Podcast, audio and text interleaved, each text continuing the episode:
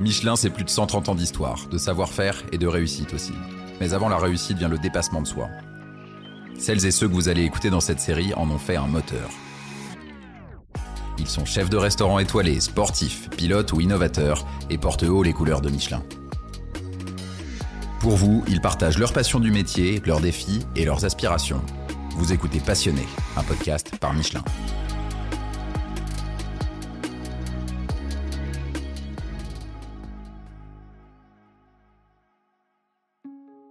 Je dirais peut-être le, moment le plus important de ma carrière.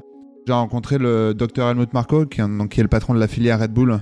Je me rappellerai, j'étais avec Morgan Caron, qui travaillait à l'époque à la, à la FFSA. Il me parle évidemment en anglais. Je parlais pas du tout anglais.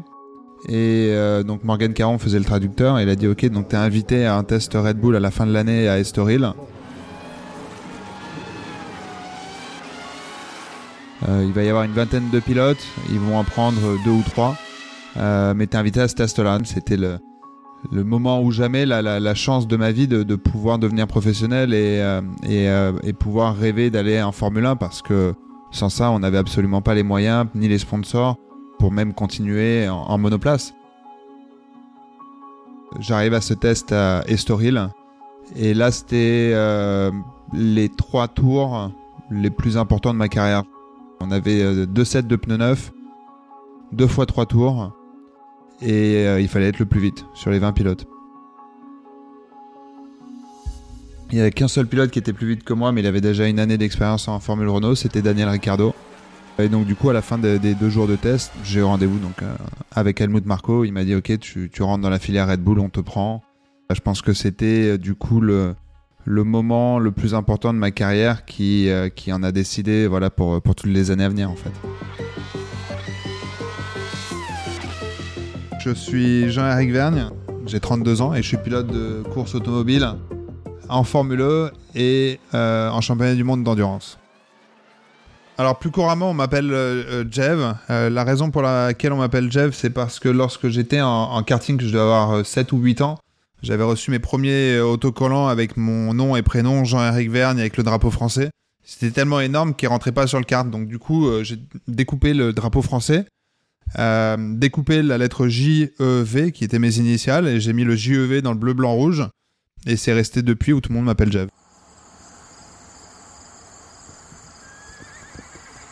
J'ai grandi mes premières années dans un petit village qui s'appelle Chaumontel à côté de Chantilly. Donc j'ai plus grandi avec les chevaux au début. Mais mes parents euh, détenaient une piste de karting à Cormeilles-en-Vexin, donc qui était à l'époque une, une, une, petite piste de kart. Euh, mes parents travaillaient 7 jours sur 7 là-bas, donc euh, étant bébé, j'étais euh, du coup tous les jours à la pièce de cartes. je pense que j'ai dû tenir en volant avant même de, savoir marcher quand j'étais sur les genoux de mon père. J'ai eu mon premier karting, je pense, à 4 ans ou 5 ans. Donc après le kart, il y a eu la, la, la Formule Campus, l'Autosport Academy, championnat que je gagne, et donc j'arrive dans le Red Bull Junior Team. Et je fais ma première saison de Formule Renault 2 litres en Eurocup dans une équipe française qui s'appelait euh, SG Formula avec, Daniel Ricciardo comme euh, coéquipier. Donc j'ai fait deux années de Formule Renault 2 litres, ensuite je suis passé en, Formule 3 anglaise, ensuite en World Series et ensuite je suis arrivé en Formule 1 quand je devais avoir 20 ans ou 21 ans chez Toro Rosso.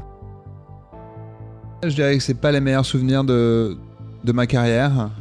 J'avais gagné énormément de courses dans les catégories inférieures, euh, gagné des championnats. Quand je terminais deuxième, j'étais euh, j'étais toujours énervé ou euh, il y avait que la première place qui, qui pouvait me satisfaire. Et lorsque je suis arrivé en F1 dans une équipe qui pouvais pas jouer la gagne, ni les podiums, ni, jouer les points à toutes les courses. Euh, pas terminer huitième ou neuvième, euh, qui étaient euh, pourtant des résultats très bons pour une équipe comme Toro Rosso. Bah, j'ai jamais été en fait satisfait de, ce que j'ai réussi à faire en, en, F1, mais je pense que j'ai vécu deux années après la F1 qui étaient qui étaient très difficiles. Je doutais énormément de, moi, de mes capacités, de ma capacité à, regagner des courses, puisqu'elle était partie pendant, trop longtemps. Et, comme souvent, quand les choses vont mal, il ben, euh, y a d'autres choses qui vont mal. Et puis c'est un peu, on rentre un peu dans un cercle vicieux où euh, ben, euh, plus rien n'est bien. Donc c'était euh, très difficile en fait d'en sortir et de réenclencher une, spirale positive. Où plus personne réellement m'a déjà croyé en moi. Et plus grave, où moi je croyais plus trop en moi non plus quoi.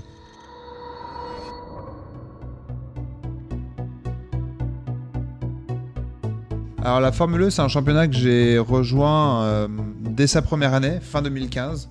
Alors j'ai pas rejoint le championnat à la première course parce que j'étais encore en F1. Je l'ai rejoint à la troisième course qui était à Punta del Este. Il y avait eu deux courses avant, une en Chine et une en, Malaisie. Donc c'est un championnat qui est né d'une idée un peu folle d'une personne qui s'appelle Alejandro Agag, qui est un peu un visionnaire, qui a vu que le, futur du sport automobile passerait par l'électrique quand personne d'autre n'y croyait. Il a décidé de créer voilà, un championnat de monoplace électrique. Euh, au début, il n'y avait euh, aucun constructeur à part Renault. Le reste était des équipes privées. Et au fur et à mesure de, ces années, ben, euh, l'électrification des véhicules pour tous les constructeurs est devenue quelque chose bah, d'extrêmement important. Énormément de constructeurs passent en électrique, 100% électrique d'ici 2025, d'autres d'ici 2030. Donc par rapport à ça, l'électrique est devenu quelque chose d'incontournable, euh, dans le sens où le sport automobile a toujours été un laboratoire pour les nouvelles technologies. Par rapport à ça, la Formule E est devenue un laboratoire pour ces technologies électriques. C'est un peu de la F1 électrique, à la seule différence que nous roulons pas sur les mêmes circuits. On roule que sur des circuits euh, urbains au centre, au centre des villes. Donc c'est des circuits qui sont beaucoup plus petits, beaucoup plus étroits. Le seul circuit qu'on utilise qui est le même que la F1, c'est Monaco. J'ai toujours dû vivre avec cette pression de devoir performer année après année. C'est quelque chose qui me, qui me torture, qui fait que je dors euh, mal la nuit, qui fait que je doute euh, souvent énormément de, de moi. Mais après, c'est ce qui aussi me, me pousse à devenir meilleur, c'est ce qui me pousse à travailler plus pour me dépasser et, euh, toujours réussir à faire de plus belles choses en course, à gagner plus de courses, plus de championnats. Mais c'est quelque chose euh, de difficile à gérer. C'est pas simple. C'est un fuel en fait. Ça te donne l'énergie pour, euh, pour te dépasser. Le jour où il n'y a pas de pression, je sais que personnellement, quand je suis en essai privé ou je suis tout seul sur la piste, j'arrive absolument jamais à extraire le, meilleur de mon potentiel. Quoi. Il me faut cette pression-là pour pouvoir, euh, pour pouvoir exceller. Si tu veux rester au, top et euh, se battre pour des victoires toutes les saisons et se battre pour les championnats toutes les saisons, on est obligé de, continuellement vouloir se dépasser parce qu'il y a toujours des, il y a toujours des améliorations, il y a toujours des, des petites choses techniques sur la voiture qu'un pilote ou une équipe va comprendre plus rapidement que d'autres. Et par rapport à ça, ben, on est obligé de se dépasser soi-même, euh, mais aussi on est obligé de pousser toute l'équipe en fait. C'est pas uniquement le, pilote qui travaille sur lui-même, c'est aussi le pilote qui pousse l'équipe à être meilleur, à trouver des nouvelles solutions, à être plus fort que les autres. Même quand on gagne des courses, c'est le gros problème quand on gagne des courses, on se dit souvent euh, c'est bon, on est les meilleurs, on a tout compris, on, peut, on, peut, on peut un peu baisser les armes et juste continuer ce qu'on fait parce que ça marche. Mais finalement, non, ça marche, ça marche jamais en fait. C'est quand on gagne, on, ok, on a compris comment gagner la course euh, qui est passée, mais on, comprend pas forcément comment gagner la, prochaine course. Le plaisir n'est pas uniquement que dans la victoire, mais dans la réussite. Et la réussite se, restreint pas que à la victoire. La réussite, parfois, ça peut être euh, bah, finir quatrième parce que c'était vraiment le, mieux qu'on puisse faire avec la voiture qu'on avait, parce qu'on n'a pas tout le temps la meilleure voiture. Euh, d'ailleurs, très très rarement. Mais euh, ouais, il faut réussir à, trouver de la réussite. Et la réussite, c'est extraire le, maximum de notre, de notre potentiel en tant qu'équipe, avec notre voiture et avec moi-même. Je veux être le pilote qui ait le plus de victoires, le plus de pôles, le plus de points euh, en Formule E euh, et, écrire l'histoire de, cette catégorie. J'ai envie de laisser une empreinte indélébile dans, mon sport. J'ai gagné deux, championnats du monde en Formule E et j'espère en gagner d'autres et, euh, je fais tout pour, pour en gagner d'autres. Aussi essayer d'écrire l'histoire du Mans avec Peugeot parce que je, suis de retour au Mans avec, en hypercar avec, avec Peugeot. Donc j'ai peut-être pas réussi à, à écrire l'histoire de, mon sport en Formule 1, mais euh, j'ai eu la chance de pouvoir rebondir.